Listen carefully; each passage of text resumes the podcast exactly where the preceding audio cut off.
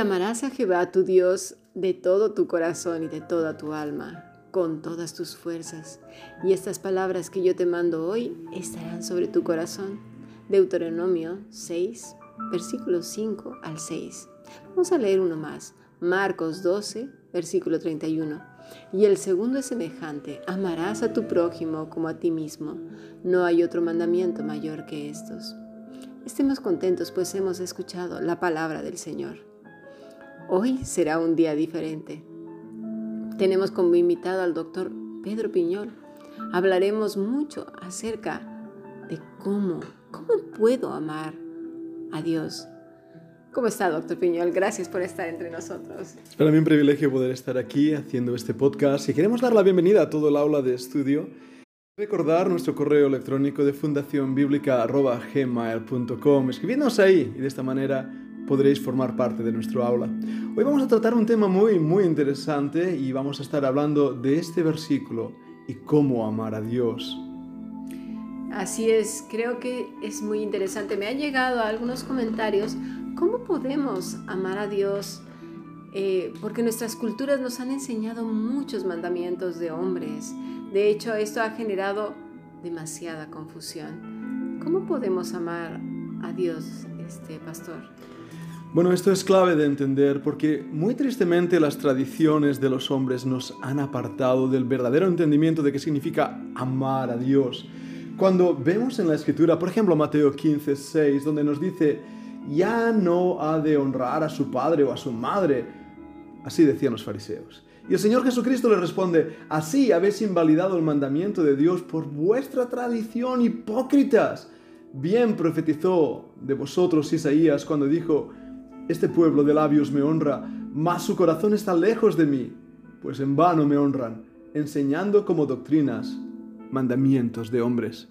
El Señor Jesucristo apunta directamente a cuál es el problema del por qué no amamos a Dios, cuando en lugar de la palabra de Dios ponemos los mandamientos de los hombres. Claro, eh, aquí hay una palabra, bueno, dos palabras curiosas. Una de ellas es sebomai, que quiere decir en vano me reverencian, hacen como que temen, como una hipocresía más que nada, es como una puesta en escena, adorar.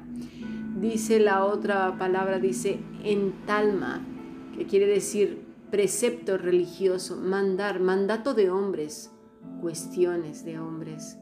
Y aquí hay un problema, la gente no sabe cómo distinguir entre un mandato de Dios y un mandato de hombre. Y yo creo que tenemos que dar algunas pautas para poder reconocer esto.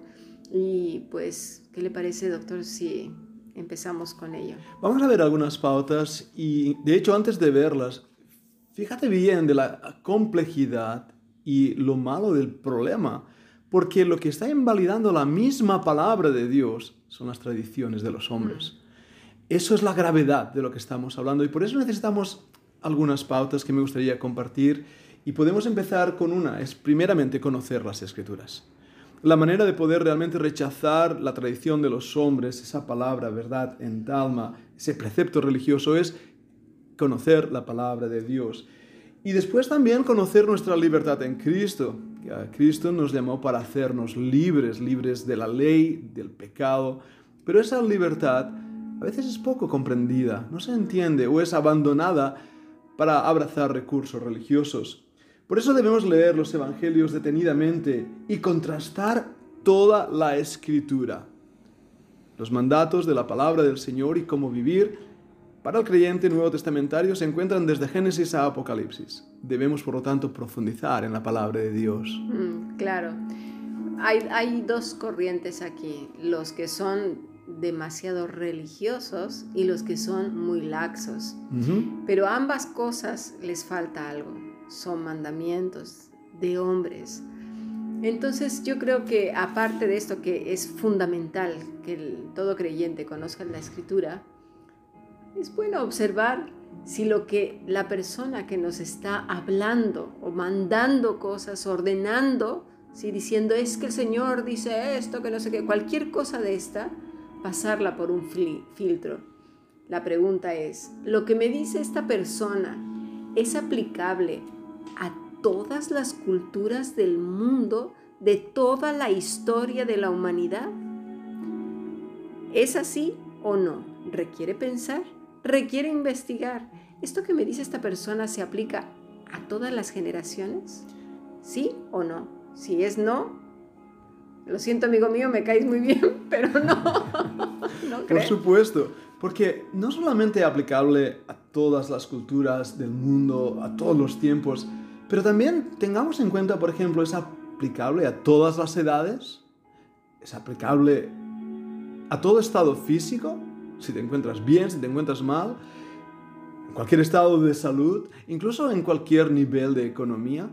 Los mandamientos de la escritura es para todas estas situaciones, incluso aplicable a situaciones de guerra, de hambre, de, escasez, desastres naturales, en los desiertos, en los bosques. Es decir, ¿es un principio universal o es simplemente aplicable a algo que los hombres inventan para quitar la libertad y controlar? Eh, y ahí déjeme puntualizar en algo, pastor, porque ah, ha sucedido que en muchas culturas se enseña, por ejemplo, que solamente una manera de vestir es santa, que quiere decir vestidos con un cierto largo, una cierta anchura, pero eso no es aplicable a la historia de la humanidad, ni tampoco es aplicable a todos los climas, a todos los continentes, con lo cual concluimos que es un mandamiento de hombre, no es un mandamiento de, Dios.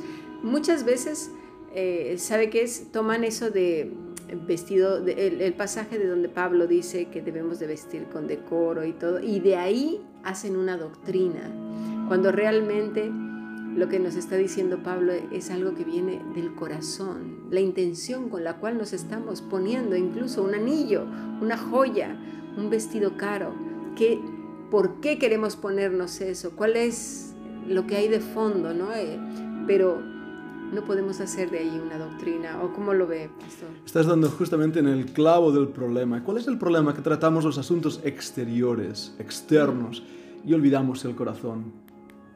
Olvidamos que Dios quiere primeramente trabajar en nuestra alma para que se refleje en nuestra manera de vivir, y eso va a afectar a todas las cosas.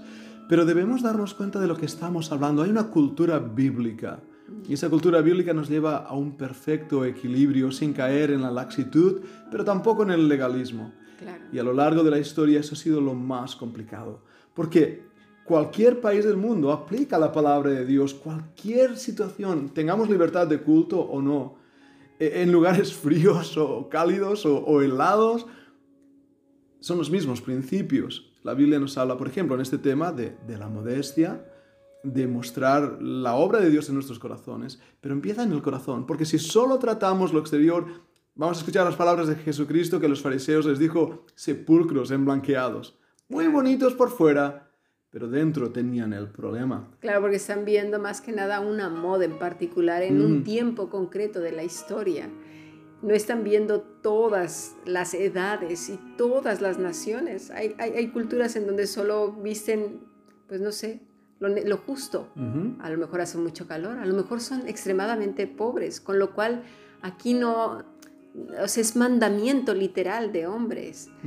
E, e, eso es el discernimiento al cual hemos sido llamados, incluso lo vimos desde la semana pasada, para no caer en las trampas, pues, de los religiosos. No voy a usar de Satanás, pero Satanás usa a los religiosos para alejar a la gente de Dios, ¿no? Al final de cuentas, y robarles el gozo de su salvación. Y es un peligro muy fácil de caer cuando los principios exteriores marcan un cierto nivel de conciencia y de autojustificación, nos sentimos bien delante de Dios porque cumplimos ciertos requisitos humanos. Pero cuando empezamos a investigar nuestro propio corazón, ahí nos damos cuenta si realmente estamos desnudos delante de Dios y tenemos que escondernos como hizo Adán y Eva.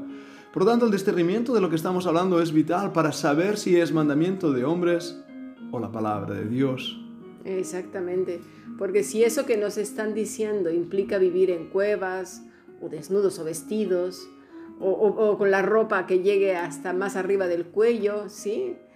O implica no hablar o escuchar, o comer o convivir, ¿sí? Con tal o cual persona, no sonreír, o reír con la boca casi cerrada, porque hay gente que para ello eso es pecado, ¿verdad?